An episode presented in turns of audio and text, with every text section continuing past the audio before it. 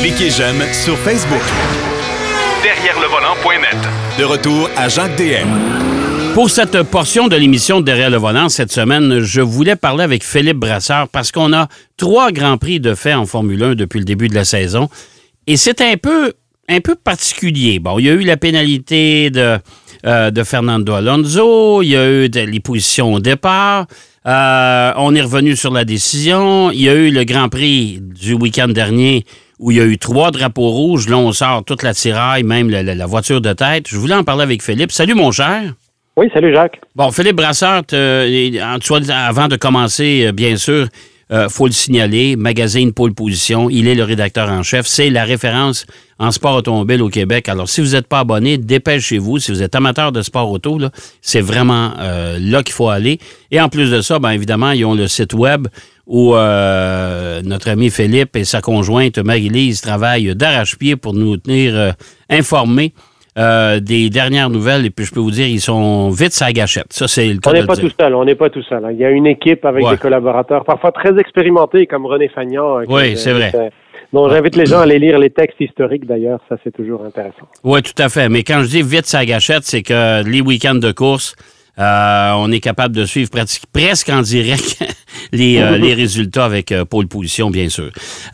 Philippe, un drôle de début de saison de Formule 1. Et là, là, je vais euh, partir le bal. C'est qu'il y a certains médias qui mentionnent actuellement que ça commence à ressembler étrangement à des séries américaines, c'est-à-dire que on est là pour le show et pas nécessairement pour le sport. Oui, Jacques. Bon, c'est sûr que c'est c'est un peu euh, c'est un peu amusant tout ça parce que somme toute c'est vrai que pourquoi le, le lien avec les séries américaines et on pense surtout au NASCAR quand on dit ça évidemment. Euh, c'est parce que bon, on sait qu'aujourd'hui la Formule 1 depuis déjà quelques années appartient à Liberty Media, donc un puissant groupe médiatique qui possède des équipes euh, sportives euh, aux États-Unis, mais aussi donc la Formule 1. Euh, bon, c'est une entité américaine. Euh, la FOM, Formula One Management, c'est vrai que ce sont encore beaucoup des Européens qui gèrent ça malgré tout, mais c'est vrai qu'il y a une certaine influence américaine avec notamment l'ajout de courses à Miami et puis Las Vegas, euh, que, dont ça va être la, première édition en centre-ville euh, au mois de, de, de novembre. Donc c'est sûr que oui, on dit ça. Euh, bon, c'est vrai que les derniers incidents, je pense qu'ils ont un petit peu renforcé ça. Pendant des années, on a dit la Formule 1 elle est plate. Là, on dit elle est trop trop intéressante, ben, trop de rebondissements. Non, mais c'est parce que euh, quand, quand tu regardes, euh, quand on disait que la Formule 1 c'est plate, c'est qu'il y, avait un manque de, de, de, euh, de- de compétition. En tout cas, il n'y avait pas beaucoup de concurrence. D'ailleurs, on le voit encore cette année, là, malgré la, la- la- la- la nouvelle réglementation. Il reste que Red Bull, c'est sont vraiment, mais vraiment loin en avant. Là. On s'entend là-dessus, pour l'instant en tout cas. Euh, mais il y a eu l'incident de Fernando Alonso il y a deux Grands Prix. Euh, où on l'a, euh, il a fait son podium, il a arrosé tout le monde avec son champagne, il a tout fait ça. Et puis par la suite, on lui a infligé une autre pénalité. Ils ont dit, garde, t'es plus troisième, t'es quatrième. Et il y a eu protestation de l'équipe, Aston Martin, et on est revenu sur sa décision, puis on l'a, replacé. Fait que dans le fond, le trophée s'est promené. Russell l'a pris le temps des roses et est obligé de leur donner à Fernando Alonso, ce qui a fait dire à beaucoup de monde, est-ce que la FIA, euh, il y en a même, il y a même des, médias qu'on connaît, toi et moi, euh, qui ont dit carrément, ben garde euh, la FIA, d'après moi, si euh, euh, Liberté Média vend la Formule 1 demain matin, la FIA sera plus là. Moi, je, là, là, j'étais... Je trouvais ça un peu particulier.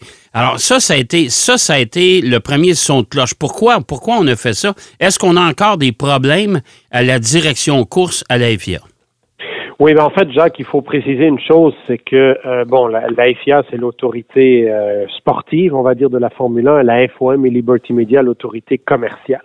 Bon, actuellement, la Formule 1 ne peut pas se passer de la FIA, c'est par contrat, euh, c'est une série qui est sanctionnée tout simplement parce que les manufacturiers et les pilotes n'au- n'auraient plus leur licence pour pouvoir évoluer en Formule 1 s'il n'y avait pas la sanction de la FIA pour l'instant. Donc, je dirais que c'est- pas nouveau là encore. Si on se souvient, les plus vieux peut-être se souviennent de la guerre, Jean-Marie Vallès, Bernie Ah. Ecclestone, Oui. dans les années 80. C'était déjà un peu une guerre FIA-FOA.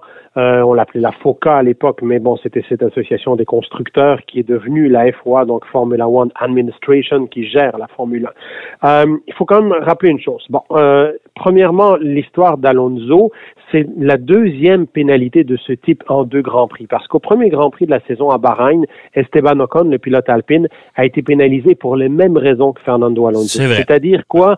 C'est-à-dire un pilote qui n'est pas parfaitement aligné à son emplacement de départ sur la grille. Dans les deux cas, les pilotes n'en avaient pas tiré avantage. Au contraire, même, ils étaient un peu déportés dans la mauvaise ligne, je vais dire comme ça.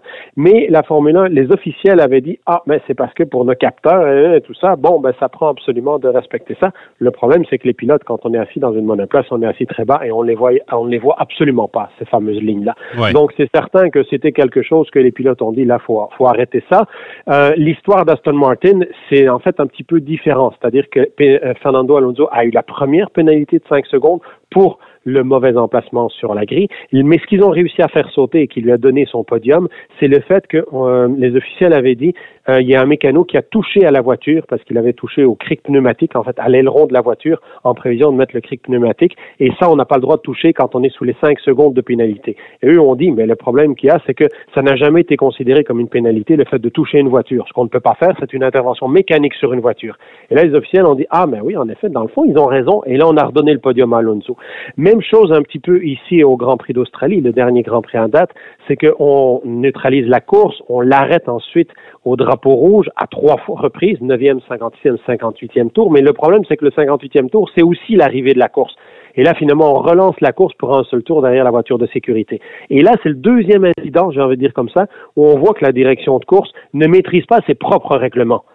C'est ça le souci. Parce que, somme toute, il y a un règlement en Formule 1 qui dit que quand 75% de la distance a été faite, on peut normalement arrêter la course et on donne l'intégralité des points.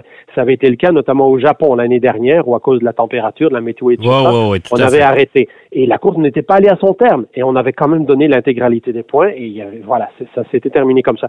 Donc, ce qui est le problème actuellement, Jacques, je pense, c'est qu'on a des officiels. On revient un petit peu il y a deux ans avec Michael Massey, le directeur de course australien qui avait été par la suite mis dehors parce qu'il avait un peu euh, euh, manqué son coup là, lors du dernier Grand Prix à Abu Dhabi, ce qui avait donné le premier titre à Verstappen. On est dans une situation où finalement, ben, on a le goût de dire, il faudrait que les officiels, les amis, apprenez donc les règlements là, parce que c'est vous êtes supposé faire appliquer des règlements que manifestement vous ne connaissez pas jusqu'à temps que vous prenez des décisions et elles se font par la suite renverser. Ben oui, puis surtout, surtout Philippe, qu'on parle de la, de, la direction course, là. C'est pas. Ils sont pas, ils sont pas 75 à faire ça. Là. Il y a, quelques officiels de haut calibre pour atteindre ce niveau-là qui se doivent justement. Tu sais, c'est des juges de ligne. C'est comme, comme si les arbitres de la Ligue nationale euh, connaissaient pas les règlements de la Ligue nationale. Tu dis, écoute, garde, à un moment donné, ils ont, ils appellent ils ont appelé des hors-jeux pendant tout le match, mais il n'y avait pas d'hors-jeu. exact. Non, non, tout à fait. Je pense que c'est un bon comparatif, Jacques, puisqu'on peut dire aussi une chose, c'est que la direction de course, effectivement, donc là, on est dans la gestion sportive. C'est à la FIA de gérer cela.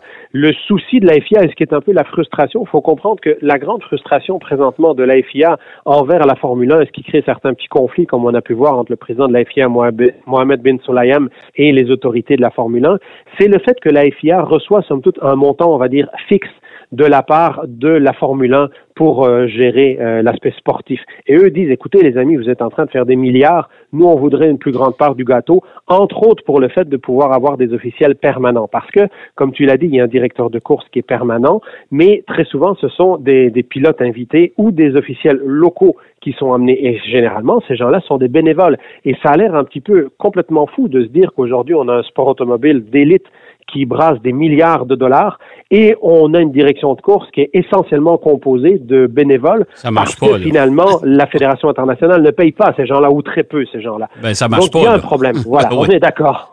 non, là, ça fonctionne pas parce qu'honnêtement, pour une organisation milliardaire, on va l'appeler comme ça, oui, euh, une organisation milliardaire qui euh, emploie surtout dans des rôles aussi importants puis là, je veux pas douter de la compétence de ces gens-là, loin de là. Ça ne veut pas mhm. dire que c'est des gens qui sont incompétents, mais tout de suite en partant, ils devraient, avoir équité et dire, regarde, oui, on vous paye, puis on vous paye bien, ça c'est sûr, mais en même temps, euh, comment se fait-il que tous ces gens-là ne sont pas nécessairement euh, informés de la réglementation?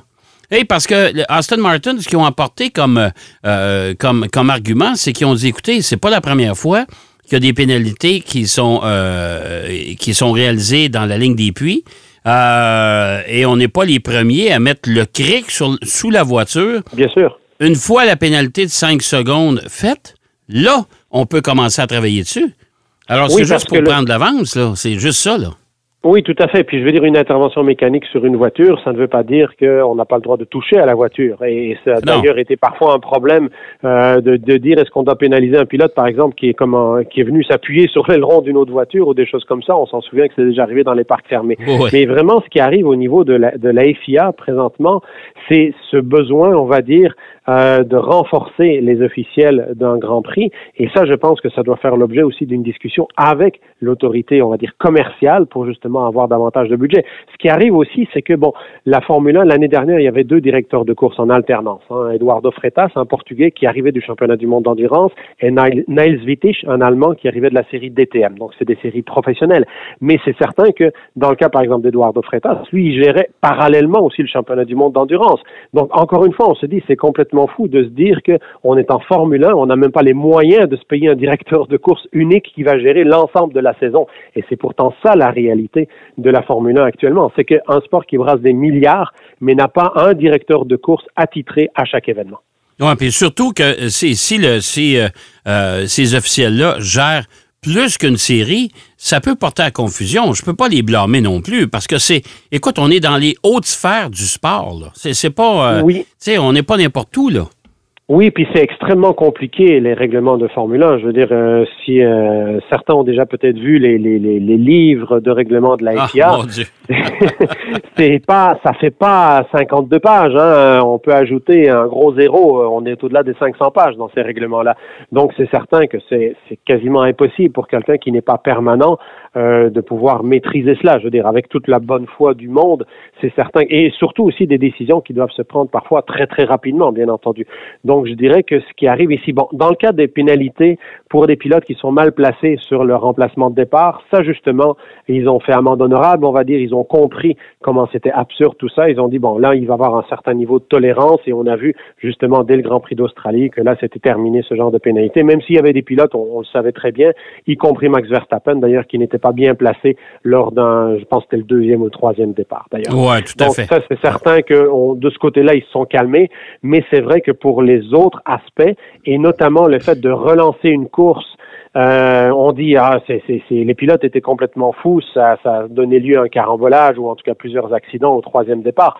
Mais il faut aussi comprendre une situation, c'est que euh, des pilotes à qui on dit on relance une course pour un seul tour, euh, c'est évident que ça va virer au drame. Donc je pense que c'est là encore extrêmement malhabile comme situation. Ben, tout à fait. Moi, j'aurais pas fait de relance à ce moment-là, parce que comme tu disais si bien, 75 de l'événement a été franchi. Euh, on est obligé de mettre un drapeau rouge. On est au 58, 58e tour de 58. Bon, on arrête tout ça là. là. Regarde, c'est terminé. Et ça, ça, ça c'est terminé dans un hécatombe épouvantable. euh, parce qu'on peut pas blâmer les pilotes non plus. Mais euh, si je veux te reprendre, c'est qu'on parle d'au-dessus de 500 pages. Là, ça va être au-dessus de 501 parce qu'on a dû rajouter une page pour déterminer justement les positions de départ. Parce que c'est. Je ne sais pas si tu es d'accord avec moi, mais avec l'expérience surtout que tu as, euh, on a souvent entendu parler dans toutes les séries confondues, les règlements sont là pour être contournés. Oui, ben c'est sûr. Ben, c'est Roger Penske qui Ouais. disait à un moment donné, euh, vous n'avez pas triché tant que vous ne vous êtes pas fait prendre. Donc, euh, c'est sûr que oui, euh, et c'est clair qu'on joue aussi avec euh, des budgets faramineux de, de manufacturiers automobiles et toute la visibilité évidemment qui entoure euh, la Formule 1. Donc, euh, oui, c'est clair qu'il faut, faut des règlements extrêmement complexes pour arriver à, à contourner ou plutôt à, à gérer tout cela pour éviter qu'il soit contourné. Mais, mais ceci dit, je pense qu'il y a des choses quand même en termes de réglementation qui existent déjà et qui suffirait tout simplement de les appliquer. Et c'est ce problème-là pour l'instant qui se pose en Formule 1. Je veux dire, et c'était la même chose avec Michael Massey à Abu Dhabi en 2021. Je veux dire, euh, il n'avait tout simplement pas respecté le propre règlement qu'il était censé faire appliquer. Mais il faut pas oublier non plus, euh, Philippe, je pense en terminant, que euh, l'impact monétaire d'une perte de position pour une équipe lors d'un Grand Prix, euh, ça aussi, ça a de l'impact. C'est ça qui fait qu'à un moment donné, il y a de la, il y a de la grogne quelque part. Là.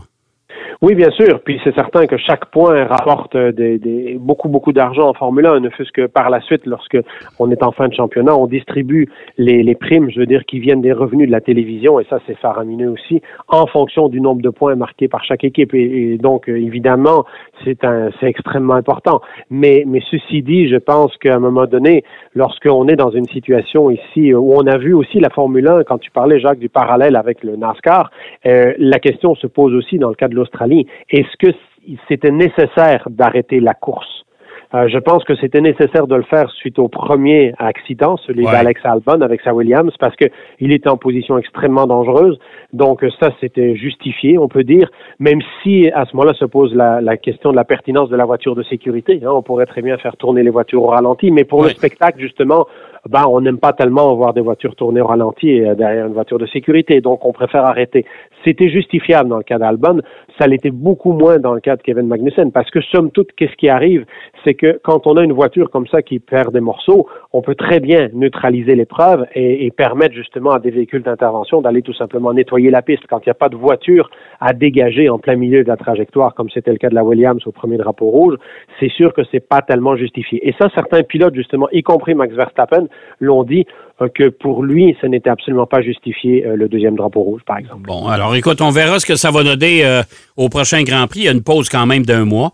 Alors, compte, tenu que le Grand Prix de Chine ne, revient pas cette année, on a décidé de ne pas le remplacer. Donc, on va, on est pendant quatre semaines. ce qu'on va faire en attendant, ben, on va commencer à suivre les séries un peu plus chez nous. Et puis, on verra ce que ça va donner au prochain Grand Prix de Formule 1. Merci, mon cher Philippe. Bienvenue. Hey, merci. C'est toujours bien, bien, bien, bien intéressant de, de, t'entendre, bien sûr.